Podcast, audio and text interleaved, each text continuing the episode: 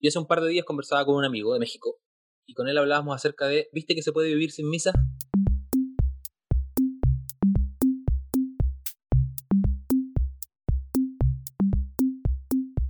Bienvenidos a Gatos al Agua, un espacio para hablar, debatir y aprender, un espacio para sumergirnos en la fe. Cualquier lugar es el indicado para escuchar. Mi nombre es María Camila Saavedra y hoy me acompañan en la mesa de trabajo María Paula López, Nicole Vargas y en el episodio de hoy, directamente en exclusiva desde Chile, nos acompaña Sebastián, pero no es un Sebastián cualquiera, es Seba Campos. Bienvenido, Seba. Hola chicas, qué gusto estar acá. Acá como si fuera un lugar físico que compartimos, acá en este espacio, en este ciberespacio. Feliz de estar con ustedes. Qué rico, Sebas, que estés aquí con nosotros y creo que para nosotras es un gusto que estés compartiendo este espacio. Aprovecho también la oportunidad para que nos hables un poquito de ti, para que nos cuentes un poquito como un pequeño testimonio tuyo para que las personas que nos están escuchando pues te conozcan aún más, conozcan más de ti. Sí, claro. Bueno, la verdad es que aquellos que no me conocen, tranquilos porque no se han perdido de nada. Eh, pero la verdad es que el, resumen de mi historia es una historia muy sencilla. Soy un de profesión. Les cuento mi, el que me dedico y, les cuento por qué. Soy profesor. Esa es mi profesión y esa es mi vocación de deportes. Pero por problemas de salud que tuve antes, pero que ahora, que yo creo que por gracia de Dios ya no tengo, eh, tuve que cambiar de rubro. Y hoy en día me dedico a la comunicación digital en obras sociales y eclesiales. Y eso ha sido consecuencia de un caminar de fe en paralelo a lo ocupacional. Yo soy católico, pero como somos católicos de la mayoría de los latinoamericanos, nacimos en América, nos tocó católicos. Si hubiésemos nacido en China seríamos otra cosa, si hubiésemos nacido en India seríamos otra cosa. Mi familia es católica porque es chilena. En Chile somos católicos. Pero hubo un momento de mi vida en donde hubieron varios quiebres, probablemente después de eso podemos conversar de eso. Y en esos quiebres terminé en un grupo de oración de la renovación carismática. Y entonces ahí estas cosas que caminaban en paralelo, como en la vida espiritual y mi trabajo o mis estudios universitarios, se cruzaron. Entonces, desde ese momento ya no pude desentender lo que hacía para conseguir dinero y pagar mis cuentas con mi fe. Entonces, mi trabajo se convirtió en mi servicio al mismo tiempo. Hoy en día, como 15 años después de ese suceso, de ese, acontecimiento en mi vida, eh, yo trabajo en lo que me encanta. Me pagan por hacer algo que yo haría como voluntario, que hice como voluntario durante mucho tiempo. Ese es como el resumen de qué soy. Ok, yo quiero que nos cuentes un poquito de tu paso por Catholic Link, del blog de Sebastián, a tu eh, canal personal, Seba Campos. Y quiero que me hables también un poco de tus conferencias, de cómo no tropezar con Dios, un poquito de todo lo que ha sido este camino eh, laboral, pero también muy espiritual.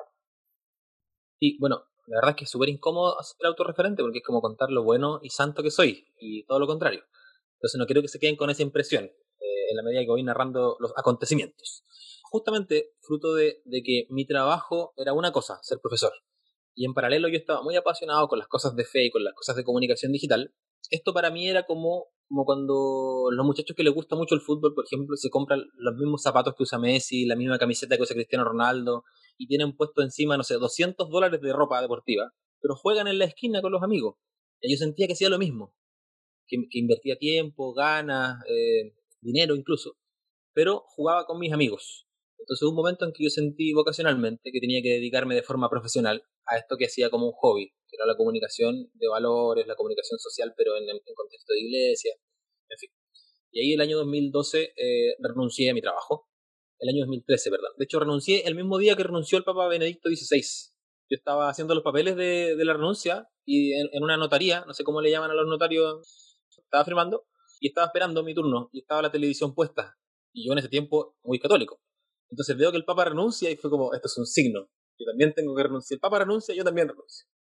Em, y bueno, de ahí estuve cinco años trabajando desde casa, en donde edité tres libros eh, bajo el alero de la editorial San Pablo en Chile.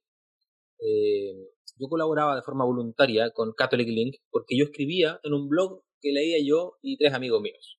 Entonces Catholic Link hubo un momento en que abrió la posibilidad, dijo, si tú escribes, prueba, envíanos tu texto. Y yo envié un par de textos y les gustó mucho. Y entonces me puse a trabajar con ellos, me, contrataron como, como content crafter, como artesano de contenidos. Y estuve trabajando con ellos alrededor de seis años, publicando dos o tres veces a la semana, haciendo videos, haciendo textos la mayoría del tiempo y otras cosas. eh, con un alcance enorme. Catholic Link hoy día tiene alrededor de 2.5 millones de visitas mensuales. Es del, latinoamericano católico con, con mayor alcance. Eh, en, promedio, las cosas que yo publicaba las leían 100.000 personas. Ese era el dato. Para mí era abrumadorísimo, porque abrumadorísimo. ¿Cómo se conjuga la palabra abrumador? eh, porque, claro, tenía la responsabilidad de escribir cosas que no fueran eh, indigeribles, que fueran de un lenguaje cotidiano, pero que dijeran nuestra verdad de fe.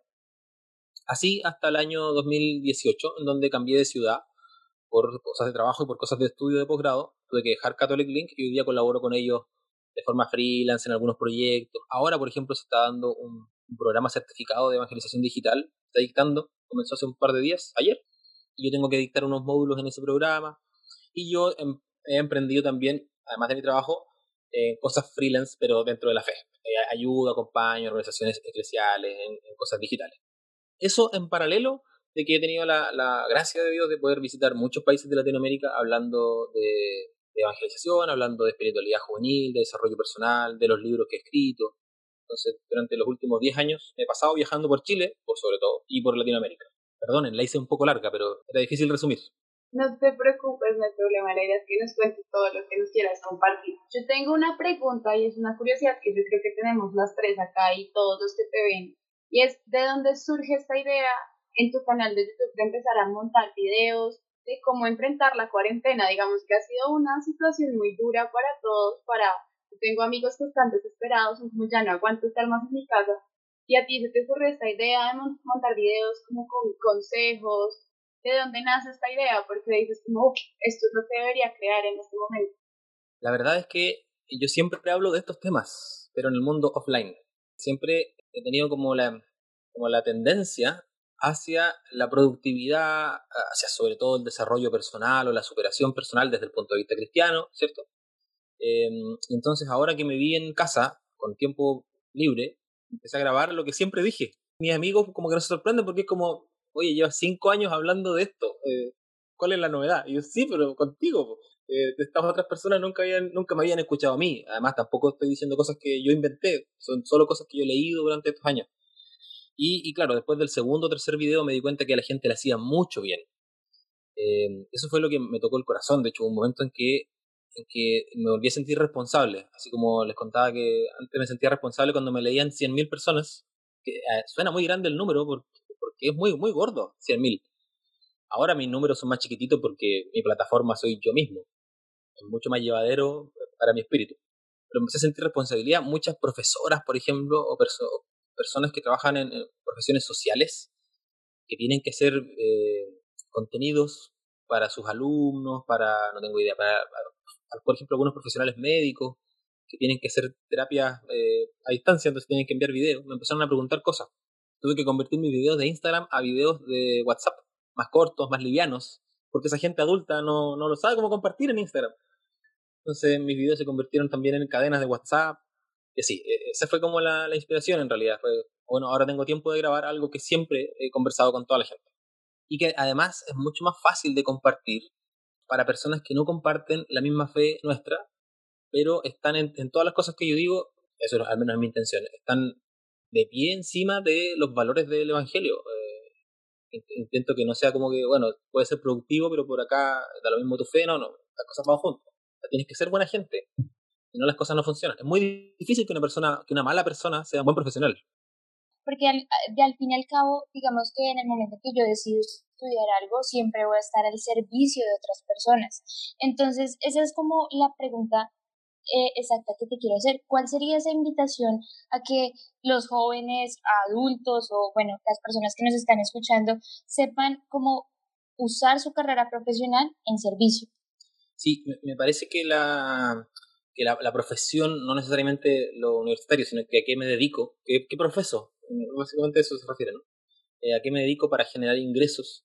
Eh, uno, uno tendría que revisar cuál es la semilla con la que puso. Podría ser que yo me dedico a eso porque, porque puedo. Eh, podría ser alguna persona que se dedica a algo porque le genera los ingresos que necesita o que quiere tener. Eh, hay quienes se dedican a algo por ego, por problemas de autoestima, no tengo idea. Alguien quiere sentirse mejor haciendo esto. Muchos de nosotros, de hecho, quizás estoy metiendo gente en la bolsa y ustedes no están ahí, pero muchos de nosotros hacemos el bien porque nos sentimos bien haciendo el bien. y la verdad es que me importa lo que le pasa al otro, pero a veces me importa mucho más lo rico que me siento yo cuando soy bueno. Y me quiero sacar una foto mientras hago el bien, porque se siente tan rico. Entonces me parece que esa primera parte como de transparentar las intenciones, no está nada de malo querer ganar plata y vivir dignamente, no está malo querer sentirme bien.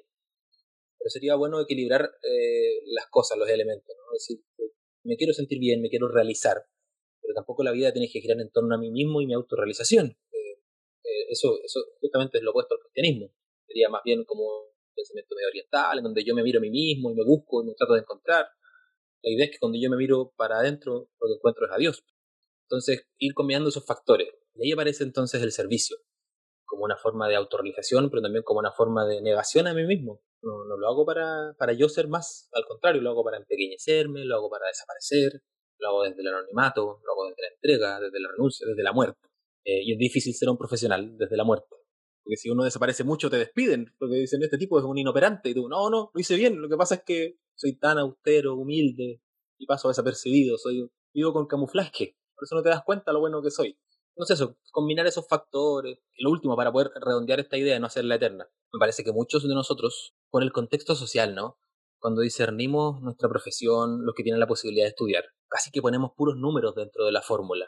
¿Cuánto cuesta? ¿Cuánto voy a ganar? ¿Qué tal fueron mis notas en el colegio? ¿Cuánto pueden pagar mis papás? Son todos números ahí. No hay muchas de las otras cosas de estas que acabo de narrar. Entonces estaría bueno que dentro de la fórmula metan también estas cosas que no son numéricas, que tienen más que ver con la vocación, con el propósito personal, en fin. Bueno, ahí cerré. Listo, Sebas. Y entrando a nuestro tema central de hoy, ¿cómo llevar la fe en estos tiempos de pandemia? es una pregunta gorda. Gorda, gorda. Yo tengo algunos problemas que presentarles, porque no tengo respuestas. Lo único que tengo son preguntas que para mí son buenas, porque me han ayudado mucho. Hoy, por ejemplo, acabo de ver un meme. Yo sigo una página de fútbol. No porque me guste el fútbol, sino porque la página es muy chistosa, de, Chile. Eh, de hecho, de los deportes que más detesto son el fútbol, por los antivalores que transmite. Porque está, está autorizado mentir, válido. Tirarse al suelo, llorar y cobrar falta y ser deshonesto, es parte de los valores. Bueno, en fin, volviendo.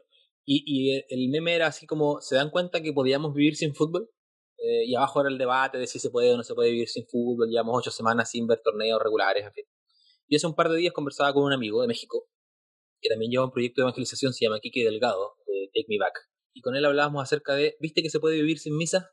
No porque nosotros lo creyéramos, no, no como una afirmación, sino como algo que, que hemos eh, visto. O sea, la gente puede vivir sin misa. Y claro, hay algunos que están sufriendo por no poder comulgar, pero ustedes y yo llevamos varias semanas sin ir a la Eucaristía y aquí estamos, por nuestra fe ahí, medio que sí, que no. Entonces, esta sería como una, parte. ¿La experiencia comunitaria es fundamental? Sí. ¿Podemos sin esta experiencia comunitaria? Pucha, sí. No se supone que no, entonces se me revuelve un poco. Por eso les digo que tengo muchas más preguntas que respuestas. En Semana Santa viví un retiro eh, online con unos amigos de México. Yo soy de Chile. Y viví la misa con el Papa desde Roma. Ni siquiera me conecté a mi parroquia, me conecté a la parroquia de la que yo participo para ver una celebración así como para darles, para darle visualizaciones más por caridad. Fue como para aportar en la colecta que me conecté. Más que porque yo sintiera que la transmisión iba a ser una transmisión buena y que me iba a edificar. Y entonces el próximo año, cuando me inviten a un retiro de Semana Santa, mi primera pregunta va a ser, ¿y lo van a transmitir por Zoom? Porque pude vivirlo y fue fantástico. No me pasó nada, no sufrí, mi corazón creció. Y entonces no, o sea, mucho más cómodo mi sofá que las sillas de la parroquia fría en un salón grande donde se escucha mal, donde como comida seca, un café malo. Es más rica mi casa, calentita, en fin. Entonces me empiezan a aparecer estas cosas, pero a modo de respuesta de estas preguntas, que aún no logro responder, es que me he vuelto a descubrir que yo también soy, soy templo, pero también soy iglesia. Yo solito. Y, y mi familia también lo es. Eh, entonces, claro, es difícil hacer iglesia doméstica cuando uno está todo el día junto viéndose la cara. Es difícil convertir un momento especial. es difícil convertir un momento en un momento especial porque todos los almuerzos son almuerzos de domingo ahora. Pero, pero me he descubierto a mí mismo como iglesia, como un lugar donde Dios habita, un, lugar donde puedo rendir culto, un lugar donde puedo meditar, un lugar donde puedo, que puedo visitar y, contemplar y hacer silencio, sin necesidad de desplazarme a, a un lugar físico. Difícil, terrible. y lo último que, quisiera agregar, y esto es más problema aún que todos los anteriores que les he narrado. hace un par de semanas atrás, Google presenta, cada cierto tiempo se presentan algunos blogs que analizan las tendencias de Google. No es Google mismo que lo dice, pero hay algunos blogs que, analizan las tendencias. Y las tendencias de búsqueda, perdonen lo específico y técnico del tema, porque como yo me muevo en ambientes digitales, por eso les hablo de Google, eh, y no de una encíclica. Y las tendencias de búsqueda eran las recetas de cocina para hacer 30 tipos de pan, cómo mantenerse fitness en, el, en cuarentena, y ese tipo de cosas que la mayoría de nosotros hemos visto. Hasta yo subí un video haciendo pan. Pero los contenidos que están siendo más buscados en Google están los temas existenciales. La gente tiene miedo de morirse. La gente tiene miedo de que se le muera a alguien y no poder asistir a su funeral. La gente tiene miedo de que se le muera a alguien y que esa persona no tenga los papeles blancos, que haya cumplido con sus sacramentos, que haya sido visitado por un sacerdote, que se muera así. La gente tiene mucho temor de eso. Y obvio, estamos frente a una pandemia mundial, la gente tiene miedo de salir de la calle. Buscan eso en Google. ¿Qué respuestas encuentran? La mayoría no cristianas. Porque nosotros nos dedicamos a cantar y hacemos oraciones cantadas, conciertos online, hacemos misas y todo. Sí, pero la gente tiene miedo a morirse. Eh, y no sé si, si lo mismo que hacíamos antes, ahora que le ponemos una cámara y un teléfono con 4G, eh, responde a esa pregunta. Y eso es lo que hemos estado haciendo. Lo mismo que hacíamos antes, le ponemos un teléfono con internet y lo transmitimos. Parece que ahí podemos responder más, podemos ayudar más a la gente a, a resolver eso. Eh, yo creo que este espacio, por ejemplo, puede ayudar a, responder eso y salir un poquito de la liturgia, salir un poquito de las cancioncitas que son necesarias, son bonitas. Pero la gente está buscando otras cosas, también. Y eso lo podemos dar nosotros desde la fe. Yo me he pillado con un montón de respuestas desde, desde la espiritualidad oriental para estos problemas. Me he pillado con muy pocos blogs católicos hablando de estos problemas. Si quieren escribir, ahí se las dejo. Yo tengo intenciones de escribir al respecto. No, gracias por esa respuesta. Yo creo que, de hecho, es algo que habíamos comentado todos también desde el programa, como queremos crear más cosas que la gente quiera, que la gente necesite. Y total, lo que tú nos dices, la idea de este espacio es precisamente esa. Y yo te quería preguntar precisamente por eso. La gente está agobiada por muchas cosas en este momento, incluso porque hay gente que dice que no le alcanza el tiempo para nada, entonces no pueden hacer teletrabajo y hacer el oficio en la casa y estar pendiente de esto, de lo otro, y muchas veces se quedan sin ganas de hacer nada. ¿Cómo hace uno o qué consejo le darías tú a las personas como para que logren reinventarse y encontrar esos espacios, como darse motivos para encontrar esos espacios de espiritualidad, de fe, de, de buscar a Dios un poco, incluso sacando tiempo para escuchar ese tipo de programas, porque mucha gente simplemente dice, no, es que no tengo tiempo, no tengo ganas, no, no me nace. Bueno, yo creo que el primer consejo, a mí me da un poco de pudor dar consejos porque como que me pongo en una, en una posición de como de superioridad frente a los demás, como que yo sé, ustedes no. No quiero hacer eso, amigos que están mirando, no es mi intención. Eh, por el contrario, es mi testimonio de un hombre que anda a tropezones por la vida y en ensayo y error voy descubriendo qué cosas me funcionan a mí y quizás funcionan a ti también. Entonces me parece que el primer paso sería no culparse tanto. Eh, dejar de ser tan, tan duro con uno mismo al no lograr cumplir las expectativas que te propusiste. A veces uno planifica hacer ocho cosas en el día, lograste tres, te sientes fatal porque dices, procrastiné todo el día, acabo de ver 20 videos de una cosa que no necesitaba ver, ¿qué me importa a mí la biografía de Justin Bieber? Eh, y aquí estoy viendo tres horas de la biografía de Justin Bieber. ¿Te fijas? Yo me he perdido así en una espiral de YouTube interminable viendo cualquier cosa, a esos, a esos tipos de India, no sé de dónde, que construyen cosas con barro hasta las 3 de la mañana perdiendo el tiempo en tonteras. Entonces lo primero sería no culparse. Lo segundo sería no intentar tener un día normal mientras estamos en cuarentena. Porque es súper iluso pretender eh, comenzar a las 9, trabajar hasta las 1, almorzar hasta las 2 y volver a trabajar hasta las 6. Eso es falso. Los días son más largos porque nos levantamos más tarde, porque el almuerzo hay que cocinarlo, no solo hay que comerlo, por lo tanto empezará más temprano, terminará más tarde la jornada de la tarde se va a alargar más porque entre medio vamos a tener algún break. Entonces, planificar el día considerando que va a ser un día más largo. Nuestro día ya no es un día de 8 o 9 horas laborales, me refiero. Son mucho más largos. Y entonces, cuando uno abraza eso, el no sentirse culpable. por otra parte, abraza el, ya, ok, mi día es más largo. Voy a trabajar en la noche. Bien. Pero porque voy a ver dos capítulos de una serie después del almuerzo. Entonces no pasa nada, doy vuelta a las cosas. Eh, y esa, permitirse esa libertad entendiendo el contexto de pandemia mundial, puede ayudar mucho. Y me parece que, que un último consejo, y esto ya sería un tecnicismo, se llama la ley de Pareto. No sé si la han escuchado. se llama ley o principio de Pareto. Y las leyes y los principios tienen esta lógica de que se supone que son irrefutables y que aplican frente a todo, como la gravedad, ¿no? Esto no es, no es así. Se llama y se le dice principio de ley de Pareto, pero no es así, es una forma nomás de decir. Que, que es una, una, una correlación de proporciones. Es decir, si pasa algo aquí, al otro lado va a pasar esta otra cosa. la ley de Pareto dice que el 20% de las cosas son responsables del 80% de los resultados.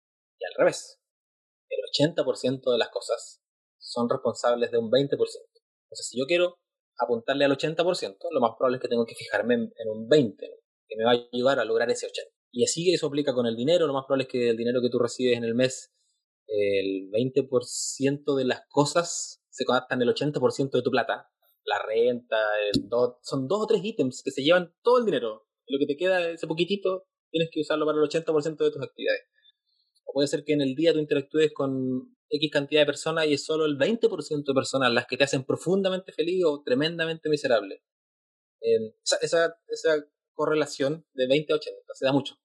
Entonces lo ideal sería que descubras cuál es el 20% y en tu semana gastes tu esfuerzo en el 20% que le pongas toda la fuerza ahí, porque eso va a ayudarte a que el 80% de tus cosas se logren, que no te enredes todas esas otras cosas. No sé si lo logré explicar claro, me, me di hartas vueltas, pero ley de Pareto, si no, búsquenlo, googleenlo, aquí mismo en YouTube van a encontrar ley de Pareto.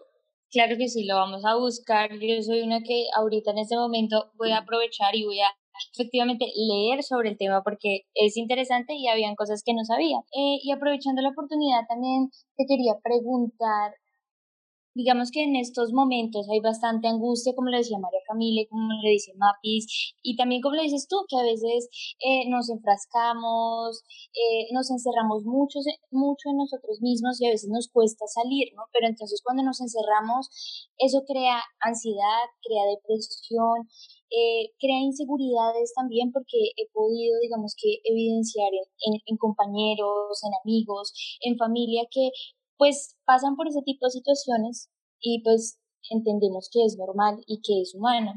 Pero entonces te quería pues aprovechar la oportunidad y también como preguntarte o pedirte como unos tips, tips de Sebas. Cuéntanos un poquito cómo eh, tener como una mejor, eh, no sé, tal vez salud emocional, podríamos llamarlo, o, o no sé cómo llamarlo exactamente, pero sí logras o si me hago entender en el punto. Sí, te entiendo. Y claro, no soy la persona idónea para darte esa respuesta, pero puedo, puedo balbucear algunas nociones.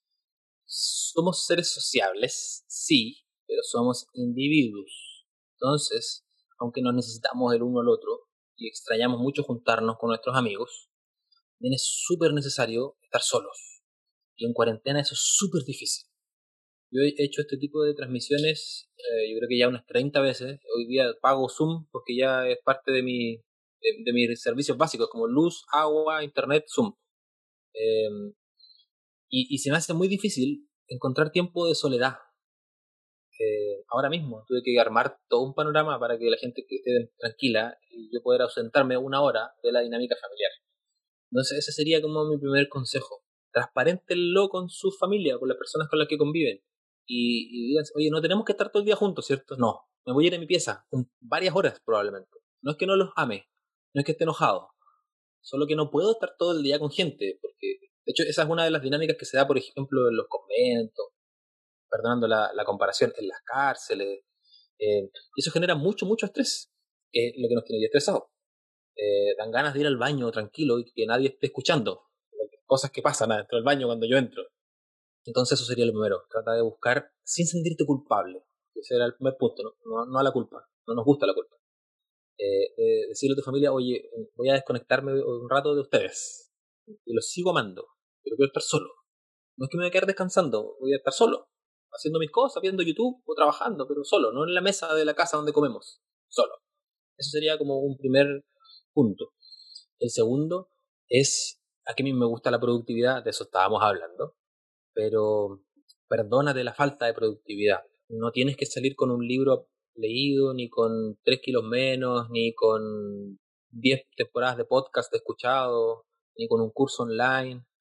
Yo estoy predicando desde el antiejemplo, porque yo ya llevo dos cursos online, sigo como tres tipos de podcast distintos, voy en el cuarto libro, hago deporte casi todos los días, entonces sí, estoy diciéndolo desde el discurso, pero porque a mí eso se me hace cómodo. Pero si a ti no se te hace cómodo, sería súper triste que tengas que presionarte a checklist de logros. No, punto. No es necesario. Y, la última recomendación sería respecto a la infoxicación. Creo que este fue el, primero o el segundo video que publiqué en, en esta serie de videos de cuarentena. Infoxicación es un concepto no muy, no muy nuevo, la verdad, es bien viejito. Y consiste en que yo me intoxico debido a la gran cantidad de información, sobre todo si es información de mala calidad. Hay algunas redes sociales que no nos ayudan a consumir contenido de buena calidad. Entonces consumimos mucho y malo, que es lo mismo que te va a pasar con cualquier sustancia que consumas en mucha cantidad y que sea de mala calidad.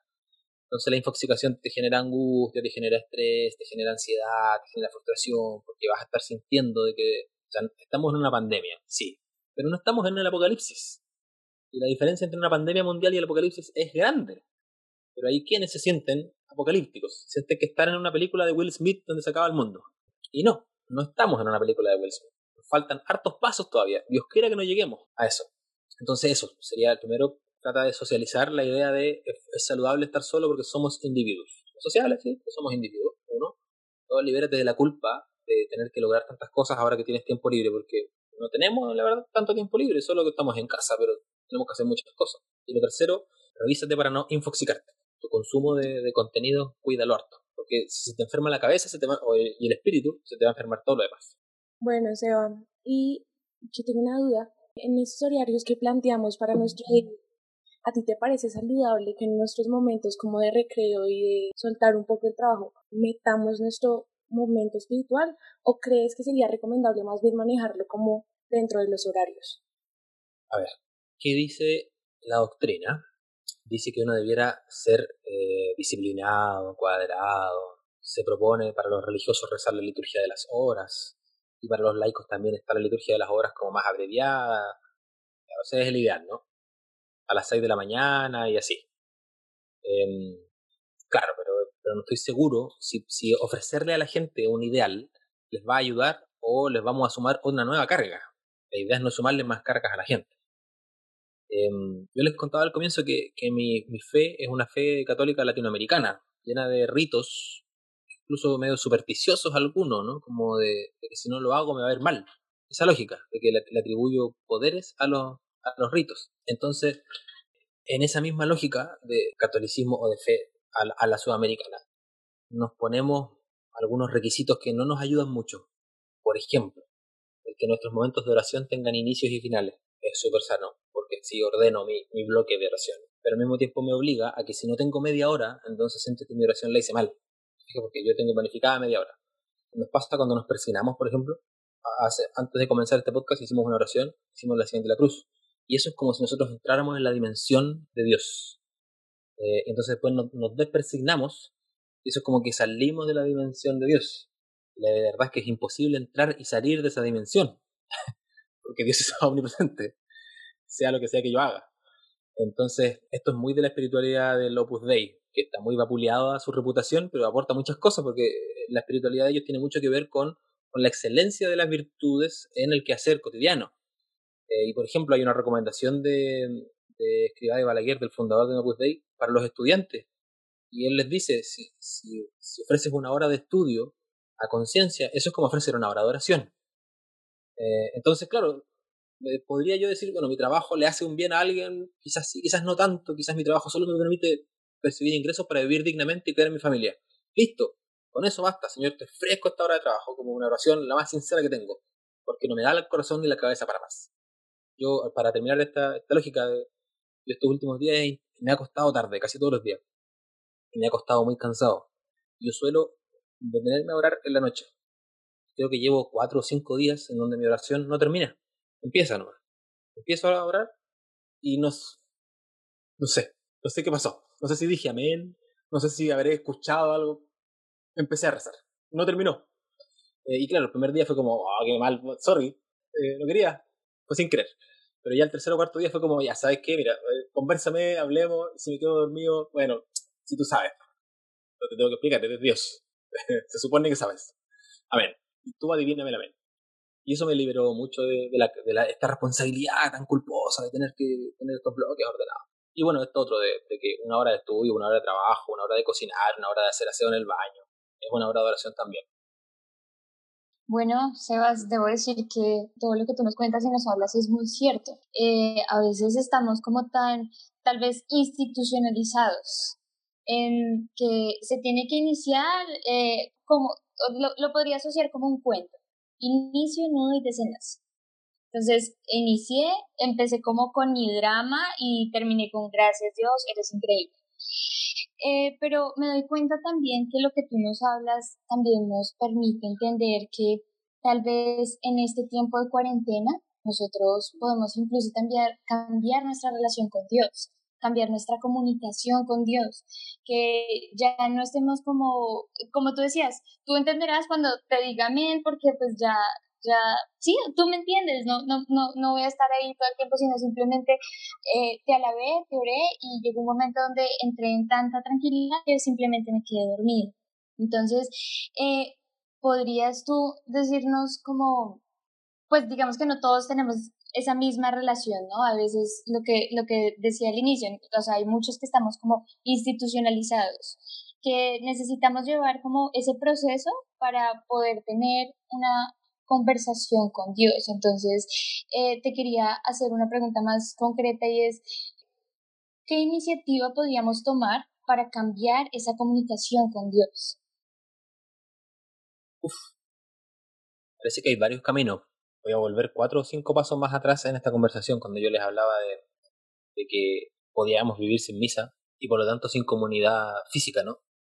Eh, y de que yo soy templo y al mismo tiempo yo soy iglesia. Em, entonces, como, como cuántos individuos habemos, eh, hay tipos de relaciones con Dios. Yo no me atrevería a clasificarlas y decir, bueno, hay tres clases de, personas que se relacionan con Dios. No, cada persona es un mundo en sí misma y es una relación con Dios en sí misma. Entonces, lo que sí yo me atrevería a sugerirle a la gente es que descubra qué tipo de relación es la que tiene con Dios, que no tenga la del, del lado, porque puede que la que, la que te funciona a ti, Nicole, o, la que le funciona a ustedes, chicas, eh, a mí me caiga fatal. Y yo sienta todo el rato de que estoy con ropa prestada, y que me queda incómoda. Eh, y lo que yo les estoy narrando a ustedes y a, las personas que nos están escuchando y viendo, puede que estén pensando, ¿y este tipo qué está haciendo con el magisterio de la iglesia? ¿Qué está destruyéndolo en vivo en directo? Eh, y no, mi intención no es eso. Ni, ni bajar el parámetro, ni bajar el nivel de exigencia. Al contrario, mi intención es permitirles que, al menos para mí, Dios permea todos los aspectos de mi vida. Por lo tanto, de hecho, las ideas espirituales más fuertes para mí han salido cuando me estoy duchando y cuando estoy en el baño haciendo cosas que no podría describir en este podcast ni en este video.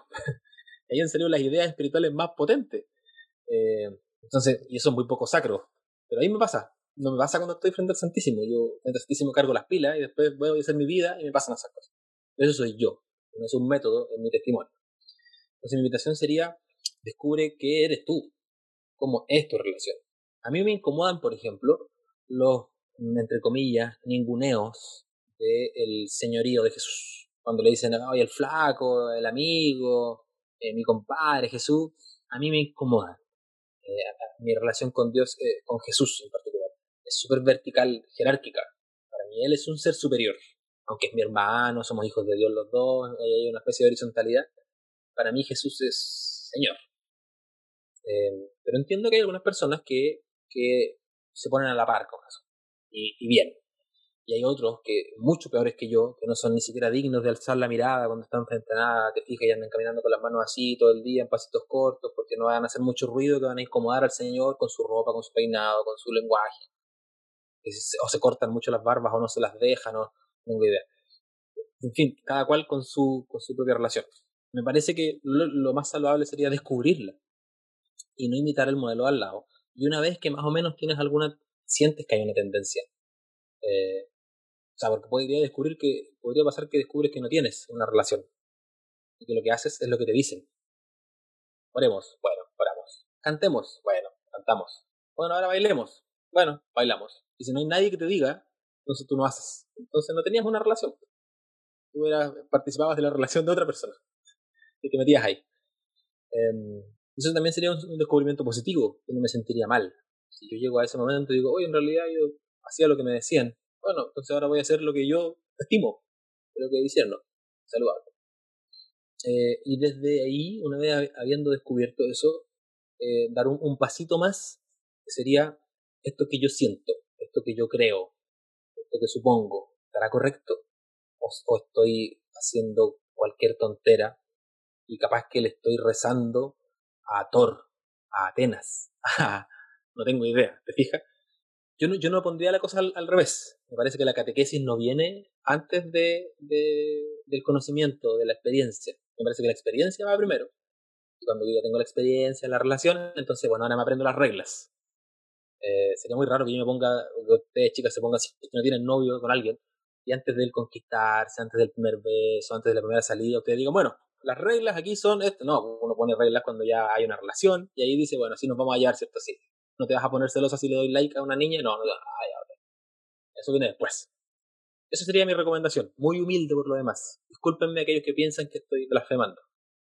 No te preocupes, yo creo que entendemos total. Y lo que tú decías con tu relación, a mí también me pasa. Y yo, de hecho, me sentía culpable, como que yo así te hablaba cuando estaba en el baño y era como, señor, qué pena, yo siempre te hablo en el baño, está qué horror. Entonces, de verdad, ah, gracias. Vas a tener que poner un crucifijo en el baño, entonces. Me va a tocar.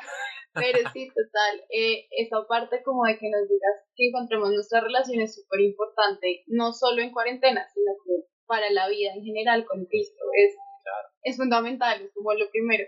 A mí me gustaría, así se nos va acabando el tiempo, todo que tú nos compartieras tus redes, nos recordaras a todos como donde pueden encontrarte, encontrar todos estos tips que nos estás dando, no porque seas el más peso y sepas más que todos los demás, sino porque das buenos consejos y nos gusta escucharte. Y yo creo que muchos de los que nos dieron hoy también quieren aprender un poco más sobre ti, entonces si nos puedes recordar tus redes sociales y dónde encontrarte, dónde escuchar tus podcasts, todo sería increíble.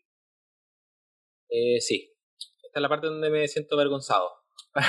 Porque me gusta publicar las cosas, pero después como que me da pena que las vean. Como, ay, lo van a encontrar malas. Eh, entonces es raro. Pero bueno, en Instagram, arroba Sebastián Campos G, todo juntito, obvio. En Facebook, Seba Campos. En realidad, si escriben Seba Campos en Facebook o en Instagram, eh, la misma cosa. En el buscador eh, va a aparecer ahí. En esas dos plataformas, como que linkeo los videos que subo a YouTube o las cosas que escribo en el blog. Facebook e Instagram, ahí está el mundo, ¿no? Y bueno, y en Spotify, la verdad es que eso ha sido súper raro, porque eh, yo grabé un podcast en 2017. Un podcast que pasó sin pena ni gloria. O sea, igual lo escuchó harta gente. Yo en Facebook, como les decía, nuestro público de, Catholic Link es muy masivo. Entonces en Facebook yo tengo 15.000 seguidores. Y yo a esa página de Facebook no le puse ningún cariño. Yo solo la abrí porque la gente estaba llegando a mi perfil personal. Entonces, para que no llegaran a mi perfil personal y me vieran tomándome una cerveza con mis amigos, hice una fanpage no para tener una doble vida, sino que para tener un espacio donde poder acoger gente. Em, y, y en ese, en ese, en ese fanpage publiqué ese podcast. Pasó sin pena ni gloria, pero hoy día entendí que era mucho más fácil publicarlo en Spotify. Hoy día ustedes escriben Seba Campo en Spotify y van a aparecer esos podcasts. Algunos de espiritualidad, otros que tienen que ver con estas cosas que hemos estado conversando hoy día entre espiritualidad y sobrevivir a una pandemia mundial apocalíptica que nos quiere llevar al cielo. Em, y probablemente, bueno, y de hecho ahora voy a seguir publicando otros podcasts, eh, otros capítulos, justamente conversando de estas cosas que he puesto en video, esperando a que mientras la gente cocina o hace el aseo, escuche estas cosas que voy diciendo. Como mi intención. Bueno, Seba Campos en cualquier parte. Habemos hartos, pero con la cara de menso soy yo nomás. Ese, a ese le dan like. Listo, Seba, así que te parece si para ir también el capítulo, yo les doy a todos los que nos están escuchando un top 5 de cosas que Seba dijo supremamente importante cómo vivir la fe en tiempos de pandemia. En primer lugar, reconocernos como templo y como iglesia, cada uno de nosotros. En segundo lugar, buscar espacios donde encontrarnos, donde encontrarnos con Dios, no solamente en nuestro, en nuestro silencio, sino también podcasts, blogs, ayudas. Tercer lugar es no culparse, no ser duro con nosotros mismos, porque estamos viviendo en tiempos de pandemia y esto nadie se lo esperaba. Cuarto lugar, ofrecer una hora, ofrecer algo, entregar algo que seamos capaces de dar. No siempre tiene que ser una hora de oración, no siempre tiene que ser una, un ángelus todos los días mientras que estamos cocinando algo así, sino entregar algo con verdadero amor. Y quinto, descubrir tu propia relación con Dios, que es lo más importante, que nazca desde ti mismo y que dure toda tu vida. Además, Eva, para ti te tengo un regalo de escucharte y de verte y es un versículo. Efesios 4:15, que dice más bien, al vivir la verdad con amor, creceremos hasta ser en todo como aquel que es la cabeza, es decir, Cristo. Gracias por compartirnos este momento de amor y de entrega a nosotros que, que muchos lo necesitamos todo el tiempo, necesitamos ayuda, necesitamos fuerza, necesitamos motivos para no solo seguir nuestra fe en tiempos de pandemia, sino seguir con todos los motivos que día a día eh, intentamos plantearnos. Entonces, muchísimas gracias por venir el día de hoy. Acá esta va a ser tu casa todo el tiempo. Y hasta aquí vamos por hoy. Esperamos que hayan disfrutado el episodio tanto como nosotros. Gracias una vez más por acompañarnos. Recuerden que si tienen alguna duda, sugerencia, comentario o cualquier mensaje que nos quieran compartir, síganos en nuestras redes sociales, en Instagram, en Facebook y YouTube. Nos encuentran como jóvenes AMS. Recuerden siempre también que la forma más sencilla de colaborarnos es compartiendo nuestro contenido para así poder llegar a muchas más personas que lo necesiten. Así que no duden en compartirlos con aquellas personas que más quieren. Este contenido llegó a ustedes gracias a Jóvenes Asociación María Amplificadora. Les recuerdo, mi nombre es María Camila Savera y me acompañaron Nicole Vargas, María Paula López y nuestro gran invitado, Seba Campos. Esto fue Gatos al Agua y gracias por sumergirse con nosotros. Hasta la próxima. 大家早